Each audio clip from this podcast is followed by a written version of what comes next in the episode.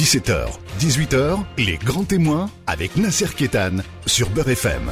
Merci de nous retrouver dans cette émission Grand témoin très spéciale encore consacrée à l'Algérie.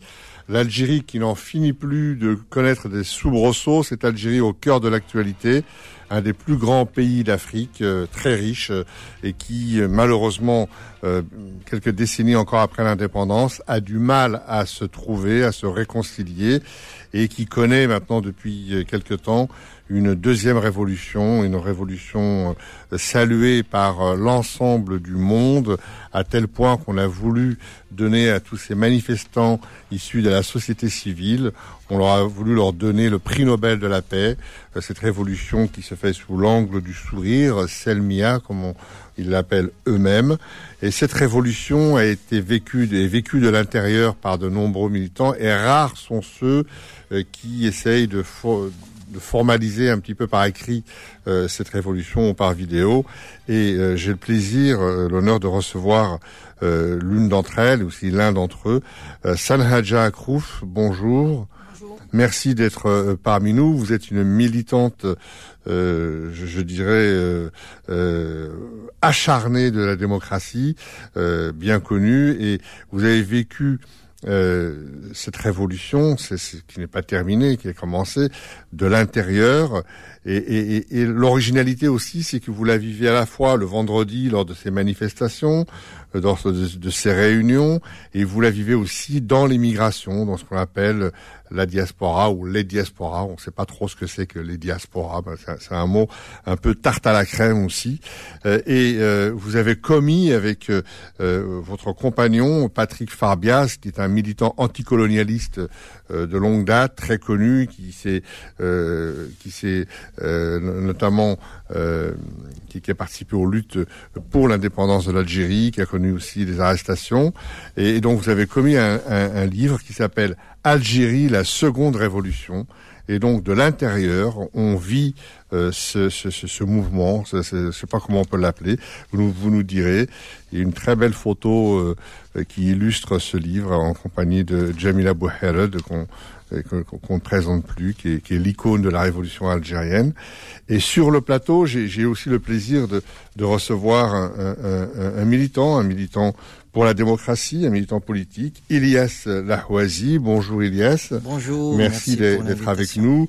Euh, vous avez aussi été arrêté plusieurs fois, vous avez fait de la préventive, euh, vous avez fait de la prison, et puis euh, au fil du temps, vous, vous, vous faites des allers-retours et il se trouve qu'aujourd'hui vous êtes condamné à un an de prison ferme par contumace euh, par la justice euh, algérienne et vous nous direz si c'est vraiment une, une, justice. Alors, Salhaja Akrouf, euh, Algérie, une seconde révolution. Pourquoi? Parce que la première ne suffisait pas? Fait, la première, euh, c'était l'indépendance, c'était chasser le colon et on, qui, qui s'est déclenché le 1er novembre 54 Ouais, 1er novembre 54, euh, et qui était euh, euh, effectivement qui a chassé l'un des plus grands colons de l'histoire, qui est la France. Et très vite, cette indépendance a été confisquée. Comme le dit Farhat Abbas d'ailleurs, ancien président du, du, gouvernement provisoire. Euh, confisquée euh, depuis l'indépendance, hein, on ne va pas refaire l'histoire ici, on n'a pas assez de temps, mais très vite, les berbéristes euh, ont été arrêtés. Ensuite, dans les années 70, tout ce qui est mouvement de contestation euh, sous Boumedienne, euh, on était quand même sous un truc, j'irai pas jusqu'à dire une dictature, mais en tout cas, il n'y avait pas de liberté. Une tyrannie. Une tyrannie. C'est vrai que c'était des années où euh, on n'était pas dans, c'était pas les 30 glorieuses, mais on était juste après l'indépendance. Donc il y avait le, le, plein emploi, il y avait la médecine gratuite, l'école gratuite, etc. Euh, donc il y avait Que les politiques qui voulaient une indépendance, euh, une démocratie, euh, liberté d'expression, qui étaient vraiment sur le, terrain. Mais euh, très vite, cette, euh, on arrive aux années 80 avec l'arrivée de, de Shedley, qui verrouille, qui, qui privatise. Et là, les mouvements de partout, que ce soit le, en Kabylie, que ce soit les mouvements estudiantins, les années 80 ont vécu des moments de lutte très très. On rappelle le printemps 80, le printemps berbère euh, qu'on a appelé berbère, mais qui était un printemps démocratique qui s'adressait à, l'ensemble de l'Algérie. On rappelle aussi octobre 88, puisque vous parlez des années 80, où plusieurs centaines de jeunes algériens ont été assassinés par l'armée algérienne. C'était la première fois depuis l'indépendance où l'armée tirait sur sa jeunesse. Plusieurs centaines de morts, un, carnage. Et donc ça, c'est les années 80. Et avant, il y avait les années, euh, les, grèves générales qui ont touché tout le pays, ce qu'on appelle les 85-86, de Constantine à Oran. Donc il y a eu quelque chose qui bougeait. Donc si je mets ça, c'est pour rappeler que le Harak n'est pas venu comme ça. Un beau jour, il y a des gens qui s'ennuyaient dans leur chez eux et ils sont sortis. Il y a une histoire. Effectivement, le octobre 88, la manifestation euh, dont euh, vous parlez, j'y étais, moi, j'étais le 10 octobre et j'ai failli passer ce jour-là. J'étais à Bab el euh, ensuite, il y a eu une petite récréation, donc l'ouverture, parce que jusqu'à euh, octobre 88, on était sous l'égide du FLN, que ce soit les organisations, ce qu'ils appellent les organisations de masse, donc euh, les jeunes, l'UNJA, les, les travailleurs, l'UGTA, les femmes, l'UNFA, en fait, en calqué sur l'URSS, mais sans fond. Euh, et après, il y a eu cette ouverture démocratique qui a permis qui nous a permis, moi j'avais, c'était la vingtaine, à espérer. Euh, et très vite, cette dictature, cette, dictature, c'est un lapsus, cette démocratie s'est très vite refermée et euh, la scène politique algérienne s'est refermée euh, entre les militaires et les islamistes, une, une, guerre que, le peuple algérien était en Parce que les islamistes dont vous parlez eux aussi s'étaient organisés à la fin des années 80 dont vous parlez. On rappelle le, maquis de Mustafa Bouali et les islamistes étaient déjà organisés à partir des années 85, 86, 87. Il y avait déjà des maquis et, ça, et, l'islamisme était en train de, monter en puissance. Donc l'ouverture démocratique entre guillemets qui s'est opérée, c'était une espèce de, scénario pour essayer de, colmater un peu tout ça, mais le chaudron était trop euh, euh, trop explosif. Alors, juste pour donner un exemple, les, les, islamistes se retrouvaient dans les mêmes geôles que les berbéristes hein, euh, dans, les années 80, dans, le sud de, l'Algérie. Et donc, euh, je, vais très vite. Après, on, arrive aux années noires, où il y a eu des centaines de milliers de, morts. Et sur ce arrive euh, Bouteflika. Euh, L'Algérie était carrément euh, vidée, beaucoup d'intellectuels sont partis, beaucoup de jeunes. C'est une, époque où qui a qui, qui, a vu une immigration très très très importante. Euh, pour certains parce que c'était l'impasse politique, pour d'autres c'était au détriment de leur vie parce qu'ils étaient menacés ou par les islamistes ou par les militaires. Et donc, il y a eu des émigrations très, très importantes. Et après, il y a eu euh, l'époque de, de Bouteflika. Tout le monde espérait, il faut dire la vérité, au départ, qu'il y ait une stabilité. Certains même ont y cru, parce que même si Bouteflika est arrivé, il a été nommé, mais il faut dire la vérité, euh, certains voulaient croire. Et donc, il y a eu une, euh, ce qui, enfin, une petite distribution des richesses pour euh, acheter les uns et, et, faire taire les autres. Et après, cette, euh, cette, cette méthode d'acheter les uns et les autres, c'est devenu carrément une, une mafia de, de, de, de, comment on appelle, euh, le trafic, comme jamais, jamais on a vécu.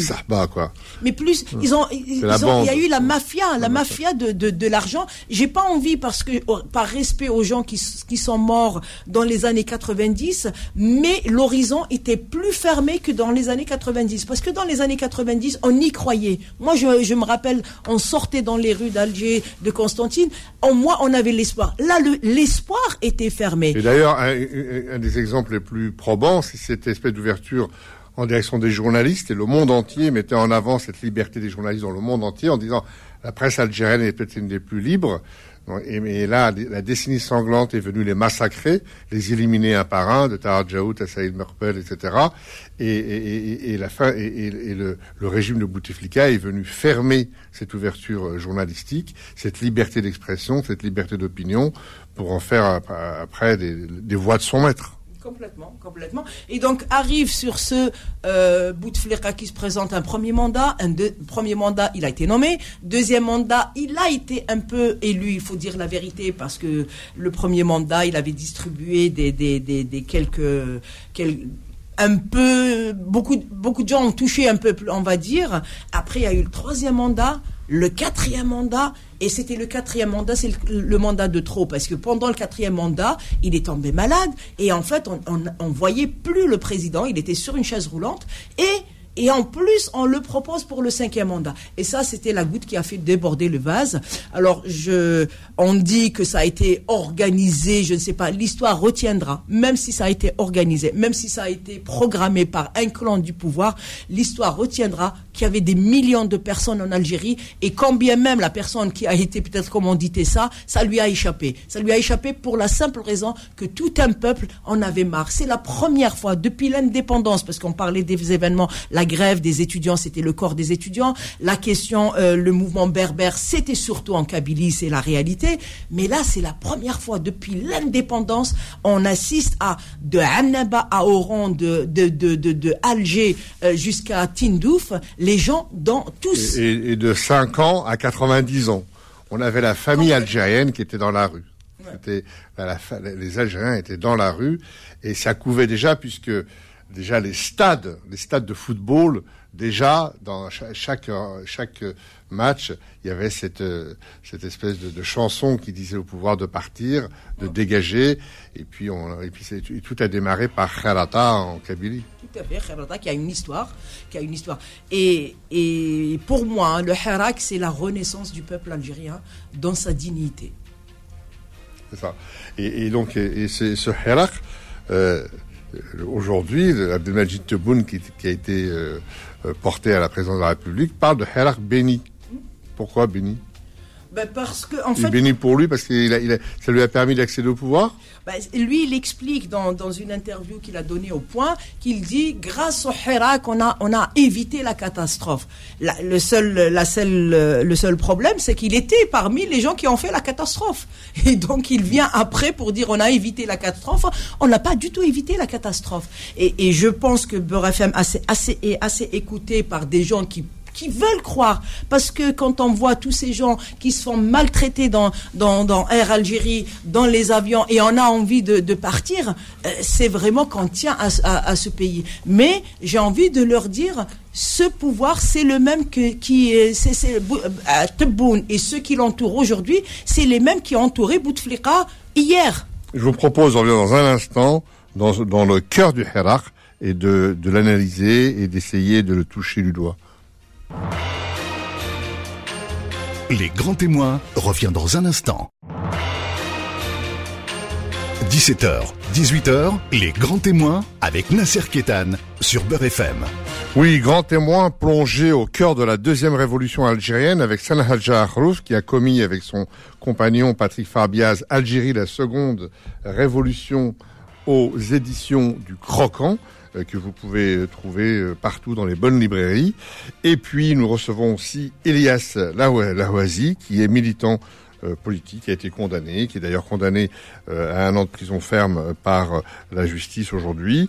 Donc, de, de, vous êtes tous les deux des militants, vous l'avez vécu de l'intérieur. La réalité du Hirak, Elias Laouazi, c'était euh, c'était quoi? C'était de dire euh, euh, l'indépendance qu'on a eue en 62, c'était pas la bonne. On n'a jamais été indépendant. Nous voulons vraiment être indépendants. On a vu des banderoles surgir, des slogans en disant ce sont de nouveaux colons qui se sont installés en 62. Ce sont des néo-colons de l'intérieur. D'ailleurs que, euh, que, quelqu'un comme Jacques Vergès avait, traité aussi de néocolon dans, Jacques Vergès qui a soutenu l'indépendance de l'Algérie. Et, euh, donc ça veut, dire que c'était un peuple algérien qui se sentait euh, colonisé toujours? Oui, en fait, en 62, on a eu l'indépendance du territoire, mais pas l'indépendance du peuple. Et aujourd'hui, euh, depuis février 2019, les Algériens sont sortis pour libérer le peuple. Si vous remarquez, dans les manifestations d'Alger ou dans tout le pays, ils sont clairs, les citoyens algériens, ils appellent à une Algérie libre et démocratique, ils appellent à l'indépendance réelle de de, l'Algérie. on retrouve dans, dans, les marches, on retrouve des jeunes, des moins jeunes, on retrouve des femmes, beaucoup de femmes. Donc on, a beaucoup de slogans en direction des femmes euh, qui manifestent euh, pour un changement vers l'égalité. Il y a des collectifs qui, surgissent, des étudiants. Les étudiants manifestent tous les mardis. Euh, donc on, a on a vraiment toutes les couches de la population qui sont concernées dans ces manifestations. Effectivement, depuis euh, février 2019, c'est toute la couche sociale qui est sortie euh, d'une même voie pour réclamer un changement radical et réel euh, en Algérie. Il y avait toutes les couches, les étudiants, les femmes, les enfants, les, vieux, les femmes, mais le pouvoir, le pouvoir a essayé avec ses habitudes de diviser le peuple algérien depuis le, la première manifestation. Euh, moi, je me rappelle, j'étais à Alger. Euh, la police a essayé de faire déjà une confrontation avec euh, les étudiants à la première marche Alger et la deuxième manifestation, ou plutôt la troisième, c'était le 8 mars. Donc les femmes, ils sont sorties en masse. Donc ils ont, ils ont, ils ont dénudé carrément des femmes pour faire peur aux femmes de ne plus sortir euh, dans la rue. Et à la troisième manifestation, il commence à jouer sur le drapeau berbère, il commence à jouer sur les symboles nationaux, nationaux euh, il commence à jouer aussi sur, euh, sur toute, toute forme de division. En fait, ils ont essayé... On, a même entendu un ministre de l'Intérieur criminaliser cette marche en disant ce sont des marches d'homosexuels et de prostituées. on a même entendu ça. Donc ensuite, il a été, il a été dégagé, mais on a entendu ce genre de choses. Oui, il a été qualifié du mot en arabe qui s'appelle sherdama, ça veut dire une poignée, alors que tout le monde sait que tout le peuple est sorti en masse dans la rue. En fait, ils ont essayé de réduire la, révolution avec des cartes de division, mais ils n'ont pas, ils ont pas réussi. Alors, c'est Sanhadja, cette marche, elle était, on, l'a vu dans les, dans, les manifestations, dans les, dans les reportages, extrêmement joyeuse. Il y avait des troupes de théâtre, les gens s'exprimaient, c'était c'était artistique parfois, et, et, on avait aussi euh, une floraison de, de, de, de, slogans. Il y avait, par exemple, vous le dites dans votre livre, les 18 commandements des marcheurs. On avait un hymne du Hirak. On avait euh, des, des, des, coordinations qui étaient issues des collectifs de femmes pour l'égalité. Euh, c'était euh, tout ça, ça foisonnait de propositions, de coordinations, de collectifs, mais personne pour le représenter, ce Hirak. Qu'est-ce qui s'est passé? Qu'est-ce qui s'est passé? Il s'est passé que ce que je disais tout à l'heure, c'est que euh, le harak, le harak, est arrivé euh, euh, après une décennie où tous les partis ont été décimés. il est arrivé où, une partie des militants ont trahi.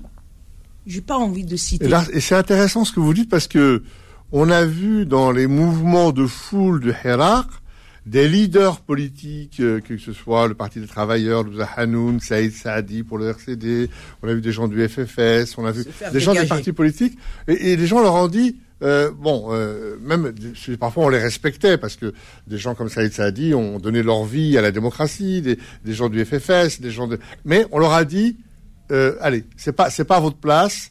Euh, voilà, c'était quoi C'était parce qu'il ne représentait plus vraiment le, les bah, je pense, je veux citer personne, mais parmi les gens que vous citez, il y a des gens quand même qui ont contribué, qui ont été euh, au pouvoir. Donc, du coup, euh, pour les gens, c'est une trahison. C'est une trahison. Donc, ils donc, n'avaient pas, ils n'avaient pas à être dans les manifestations. Bah, pour les manifestants, c'est ça. Pour les manifestants, c'est ça. Euh, moi, je sais que Louisa Hanoun, elle a été, elle, est, elle a été évacuée. Saïd Sadi d'ailleurs aussi. Hein. C'est vrai, c'est vrai. Euh, on, a vu les vidéos. Eh ben oui, donc, euh, donc ils ont été exfiltrés. Complètement, parce que les les les les, les gens, ils, ils, ont vu pendant la, la trentaine, euh, voilà, c'est ce que je disais, entre les partis qui ont été menacés, entre les partis ou les individus qui ont été à l'opposition et qui sont qui sont rentrés dans le pouvoir, ça, on le paye très cher. On le paye très cher. Et en plus, avec cette interdiction parce qu'on pouvait plus se réunir.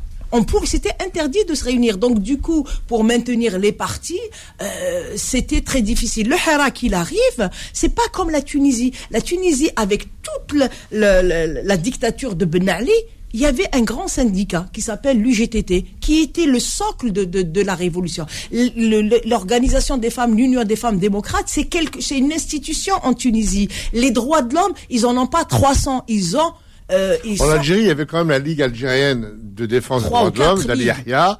Il y avait le syndicat euh, de l'enseignement, de, de, de, de, la santé. Il y avait aussi les syndicats étudiants. On, avait quand même quelques quelques îlots de résistance. bien sûr qu'il y a des noyaux qui sont qui ont toujours résisté.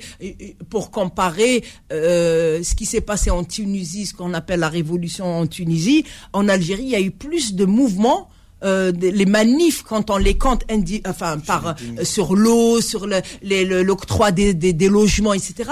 Beaucoup beaucoup plus. Bon, évidemment l'Algérie. Alors, expliquez-moi quelque chose que je ne comprends pas. On a une maturité des gens euh, les réseaux sociaux, ils se donnent des rendez-vous, des millions de personnes à travers le, pays, comme vous le décrivez très bien, des coordinations, des collectifs, des plateformes, des hymnes. On voit surgir des personnalités comme Karim Tabou, comme Mustafa Bouchachi, comme Zoubida Assoul.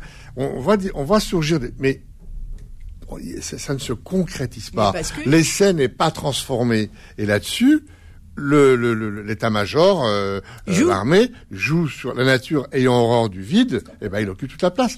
Qu'est-ce qui s'est passé? Pourquoi euh, l'absence de représentants? Ben, L'absence de représentants, quand on parle de Zoubda Assoul ou de Karim Tabou, moi personnellement, je fais de la politique, hein, de Nasser, vous me connaissez, ben, je les connaissais pas. Je les connaissais pas. Euh, et alors le jeune qui qui qui euh, à Bebloued, certainement. Donc il nous fallait une période. Nous ce qu'on demandait, une période de transition pour que tout le monde euh, se se choisisse, reprenne la politique, reprenne la confiance. On, sur quelle base? Allez, sur quelle base on va choisir Karim Tabou? Les gens de de de, de Tindouf ne le connaissent pas, les gens de Bebloued ne l'aiment pas. Donc qu'est-ce qu'il aurait fallu faire? Il aurait fallu faire une, une période de transition. Chacun explique son programme, c'est parce qu'on nous reproche beaucoup ce que vous dites. Euh, euh, euh, beaucoup de gens le disent. Hein. Oui, vous faites que marcher. Il n'y a pas d'alternative. Mais l'alternative, on va pas la créer du jour au lendemain.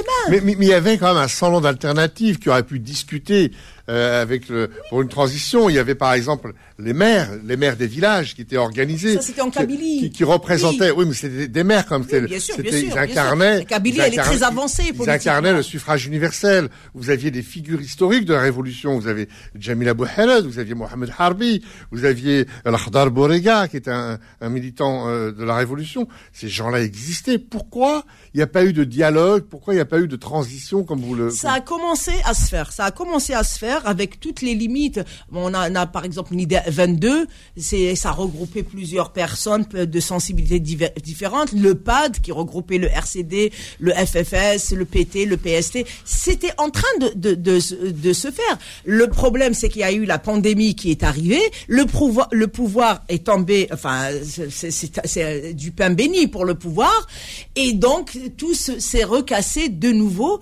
Et, et c'est très difficile. C'est très difficile pour pour pour que ça reprenne. C'est en fait, je c'est pas à l'image de la France. Y a, on peut euh, critiquer la CGT. On critique. Hein. Moi, je suis la première. Je suis à la FSU et je critique même le syndicat dans lequel je suis. Mais il y a une pratique démocratique. Là, il y a une absence de pratique démocratique pendant 30 ans. On ne peut pas demander de, à ce mouvement de faire corps tout de suite. Il a déjà commencé à faire corps c'est la première fois, à mon avis, hein, de l'histoire depuis l'indépendance, qu'on voyait une âne décolletée dans une manif devant, à côté d'un barbu sans se faire lyncher. On était en train d'aller vers quelque chose. On était. Mais il faut le temps. Il faut du temps au temps. Alors, comment expliquer ce coup d'arrêt où ce mouvement a été criminalisé où maintenant il est interdit de, de se, de, voilà, où, euh, des gens sont, on, je crois qu'on en est à, à, à peu près deux, plus de 200, 214 ou 220 euh, prisonniers euh, politiques. Euh, comment expliquer cette chape de plomb qui est tombée euh, et, comment expliquer ça? Je pense que c'est tombé parce que ce pouvoir, il a ses appuis il a ses appuis qui s'appellent l'Amérique, qui s'appelle le Qatar, qui s'appelle euh, la France. Et donc, il, il, était, il faisait tout dans l'impunité totale.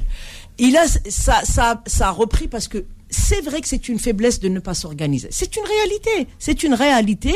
Et, euh, et c'est quand même une des grandes. Euh, ce, que, ce que vous dites, ce que c'est que autant l'Amérique ou l'Europe peut dire euh, quand il se passe quelque chose au Venezuela, attention, en Ukraine, attention, au Tibet, attention, mais quand c'est en Algérie, c'est une exception. Et on dit rien, on laisse faire. Parce qu'il y a des intérêts, parce qu'il y a des intérêts pour la pour l'Algérie, c'est c'est la porte de l'Afrique, donc c'est le ça va être le gendarme pour ne pas laisser l'immigration, les Maliens et les Sénégalais et les Algériens passer, pour que aussi la question des islamistes sur laquelle ils jouent, et ça j'ai bien envie de revenir. Les euh, islamistes qui sont dans le Sahel avec cette euh, oui, cette terrible et donc ils donnent le gage, sauf que effectivement euh, euh, ils veulent pas voir parce que ce même pouvoir qui donne le gage de lutter contre les islamistes, ce même pouvoir juge euh, Jebel Khair qui, qui, a fait une critique, euh, qui a donné un avis sur le Coran, il a, il est, il a eu trois ans ferme trois ans ferme pour avoir dit son avis sur le Coran. Il, il, il a une régression de la pensée. Mais Barki, il a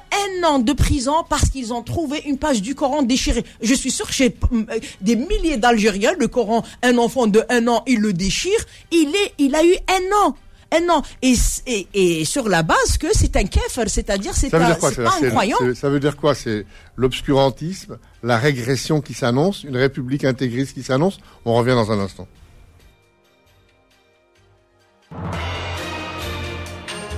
Les grands témoins revient dans un instant. 17h, 18h, les grands témoins avec Nasser Kétan sur Beurre FM. Avec Sanhaja Akrof et Ilyas Lawazi. Ilyas Lawazi, euh, Sanhaja parlait à l'instant de la transition. Pourquoi est-ce qu'il a été possible en Tunisie avec quelqu'un du système qui était chez Ben Ali et qui a pu amener une, nouvelle constitution dans laquelle, rappelons, il y, a, la clause de conscience, c'est-à-dire de choisir de croire ou de ne pas croire, qui qui, qui est, unique dans le monde musulman et dans le monde arabe.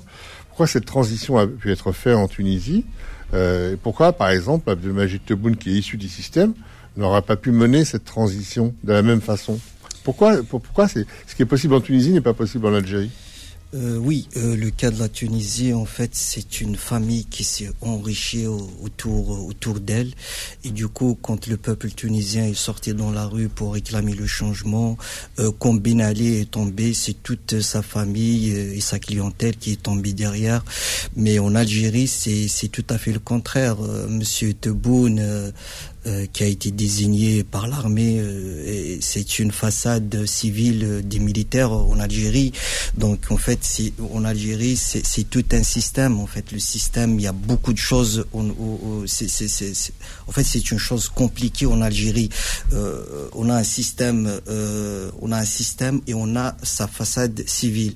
Et, et nous, on est en train de démasquer cette cette façade civile.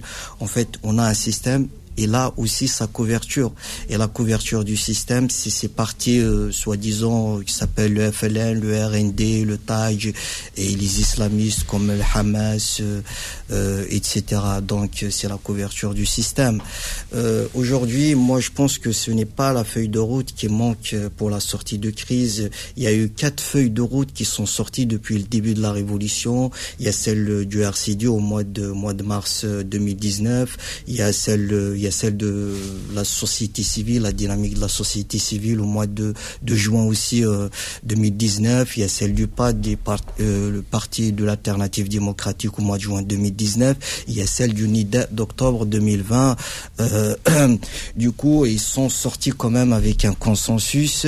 Mais le problème, c'est que l'armée ne voulait pas euh, lâcher le pouvoir. Donc, euh, ils, ils veulent pas lâcher le pouvoir et euh, ils veulent pas s'asseoir sur la table des négociations pour laisser le pouvoir et le travail que doivent faire ou les tout le monde le partager. Un peu, à la, manière portugaise, la révolution des œillets, où une partie de l'armée portugaise, les plus éclairés, ont partagé le pouvoir avec la société civile. Au Soudan.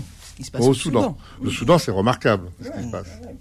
Euh, Salah Hadja, euh, cette sortie de crise dont parle euh, Ilyas El Hawazi. Euh, et, si vous me, permettez, oui, oui, je, vous en prie. en fait, pour la sortie de crise, moi je vois, moi je vois euh, deux trucs qui, qui, doivent, qui doivent, euh, qui doivent exister au, pour, pour, pour, pour aboutir la révolution à, à, ces résultats. D'abord, euh, dans toute révolution, il faut, il faut qu'on soit déjà unis contre l'ennemi commun. Ça, c'est la première condition. Et la deuxième condition, il faut qu'on soit unis aussi pour un idéal commun. Aujourd'hui en Algérie, c'est vrai, on est unis contre l'ennemi commun, mais on n'est pas encore unis pour l'idéal commun. Et si ce travail qu'on est en train de faire, c'est-à-dire de proposer une feuille de route, un projet de société euh, pour tous les Algériens, tout en respectant les diversités euh, de chacun, linguistiques, euh, culturelles, tout en respectant le principe d'égalité, le principe de démocratie. Et c'est ce qu'on est en train de faire aujourd'hui au niveau de la diaspora. Parce qu'en Algérie, en Algérie, il faut le dire, ils peuvent pas se réunir, ils peuvent pas faire des rassemblements, tout, tout est fermé, tout est réprimé. voilà. Euh, Salah Hadja, euh, euh, vous parliez à l'instant de, de, la répression qui est très dure. On emprisonne des gens parce que simplement ils ont fait un post sur Facebook et donc le, le, le motif de déstabilisation de l'État ou d'atteinte à la sûreté de l'État, il est brandi à tort et à travers. Il est à tel point qu'il est galvaudé, qu'il ne représente plus grand-chose. Donc les gens sont enfermés pour un oui, pour un non. Euh, et vous parliez à l'instant de régression de la société. On condamne des gens parce que simplement euh, ils ont voulu analyser euh, un peu faire de l'exégèse dans l'histoire de l'islam. alors les femmes n'en parlons pas, donc l'égalité homme-femme, elle est, elle, est pas, elle, est, pas d'actualité. ça veut dire quoi? Ça veut dire qu'on a une régression euh, de, de, de, de, la société ou alors c'est le régime, un petit peu comme en Iran, qui, a, qui, qui régresse, mais une société qui, elle, est, est complètement développée. C'est, se passe quoi exactement? Oui, je pense qu'il n'y a pas une régression. Il faut dire que sur la question des droits des femmes, sur la question de la religion, c'est vrai que la société, elle est, elle est vraiment fermée. Il faut dire la vérité. Moi, je dis, je donne toujours l'exemple. Euh, quelqu'un qui fait pas le Ramadan, euh, il va se faire lyncher dans, dans, son village ou dans la rue. Ils savent même pas. Hein. Il y a des fois, moi j'ai lu, c'était quelqu'un qui avait le diabète. Hein. Il s'est fait lyncher et c'est après, presque au, point de, de, la mort, on a découvert qu'il avait le diabète et que c'était une dame d'ailleurs qui avait le. Euh, et par contre, quelqu'un qui va violer un enfant, ça passe comme une lettre à la poste, surtout si le mec il est riche et il donne de temps en temps zakat, etc. Et donc la société, elle est très très conservatrice, très très conservatrice, très conservatrice, et à la fois c'est pire que conservateur parce qu'on quand on voit dans certaines villes du sud qui sont conservateurs, euh, je pense que le Nord, c'est une catastrophe parce qu'il y a le conservatisme d'un côté, de l'autre côté, on veut aller à la plage, de l'autre côté, euh, euh, ils veulent acheter la dernière voiture, etc. Donc il y a, il y a quelque chose qui a été euh, massacré à ce niveau. Alors et, le pouvoir et le pouvoir y est pour quelque chose. C'est en porte-à-faux avec la déclaration, l'interview de Majid Tebboune au journal Le Point, qui, qui, qui, dit que la révolution algérienne, que l'Algérie, c'est une république euh, démocratique et sociale. C'est ce qu'il dit dans le journal Le Point. C'est-à-dire quoi? C'est un vernis démocratique qui est donné euh, aux chancelleries internationales, c'est ça mais bien sûr, c'est plus qu'un vernis. Quand Tebboune parle, par exemple, de, de la démocratie et euh, euh, il y a quelques centaines de, de, de, prisonniers politiques pour avoir dit leur avis, comme vous l'avez dit tout à l'heure, pour avoir posté. Quelques...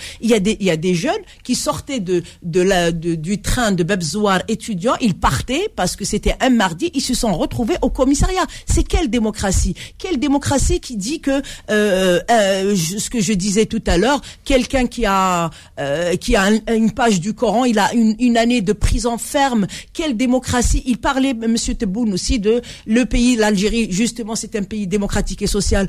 Euh,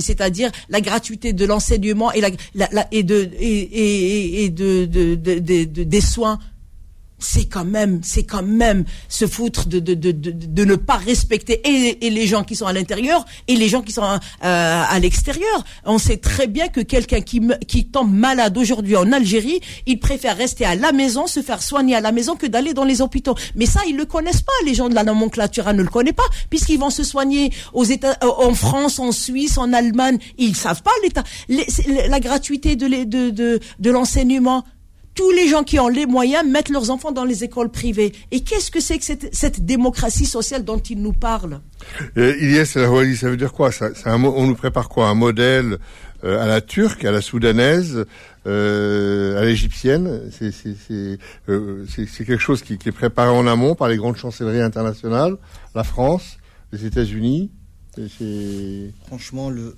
système politique algérien, il ne sait pas ce qu'il fait en, ce moment. Il est en fuite en avant et donc euh, il est en train d'organiser des élections, euh, des élections alors qu'on a 222 militants politiques ou militants du Hirak en prison pour avoir exprimé euh, leur... Euh, Et le jour même des élections, on re-arrête Khaled Raheni, on re-arrête Karim Tabou, on re-arrête des gens. On a arrêté, euh, libéré, arrêté, libéré. C'est un peu le yo-yo euh, judiciaire. Oui, en fait, le pouvoir algérien est en train de jouer sur euh, les symboles euh, soi-disant.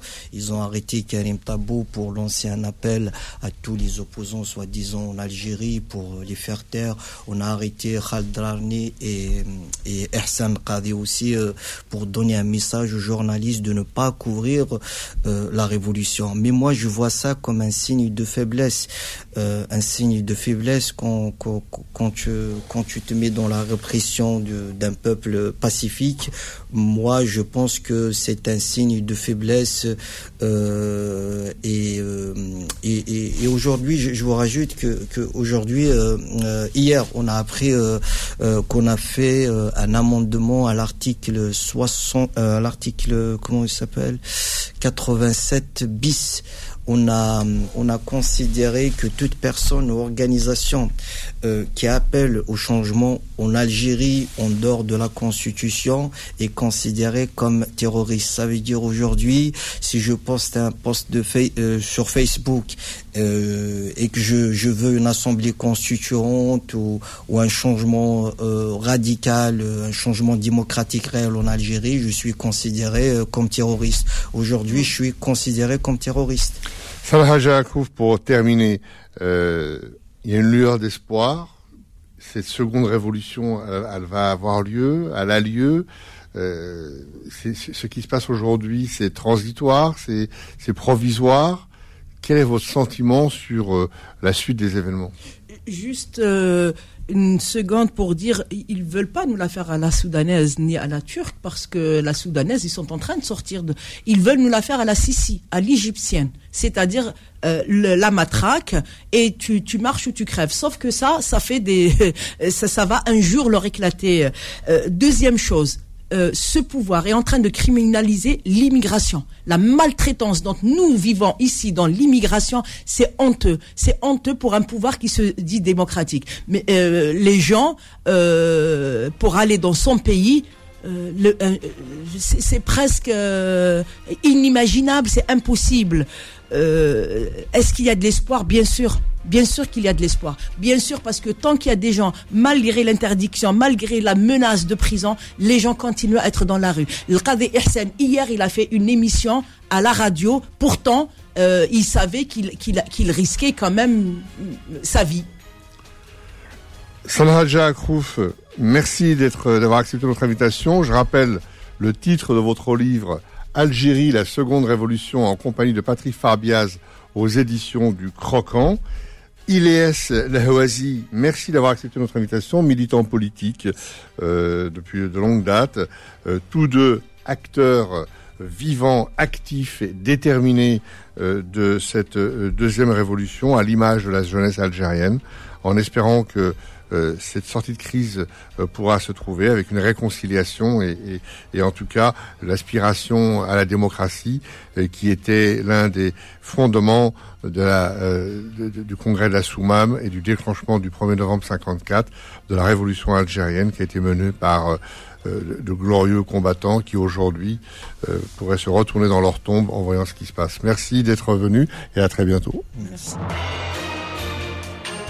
Retrouvez les grands témoins tous les dimanches de 17h à 18h et en podcast sur beurrefm.net et l'appli Beurre FM.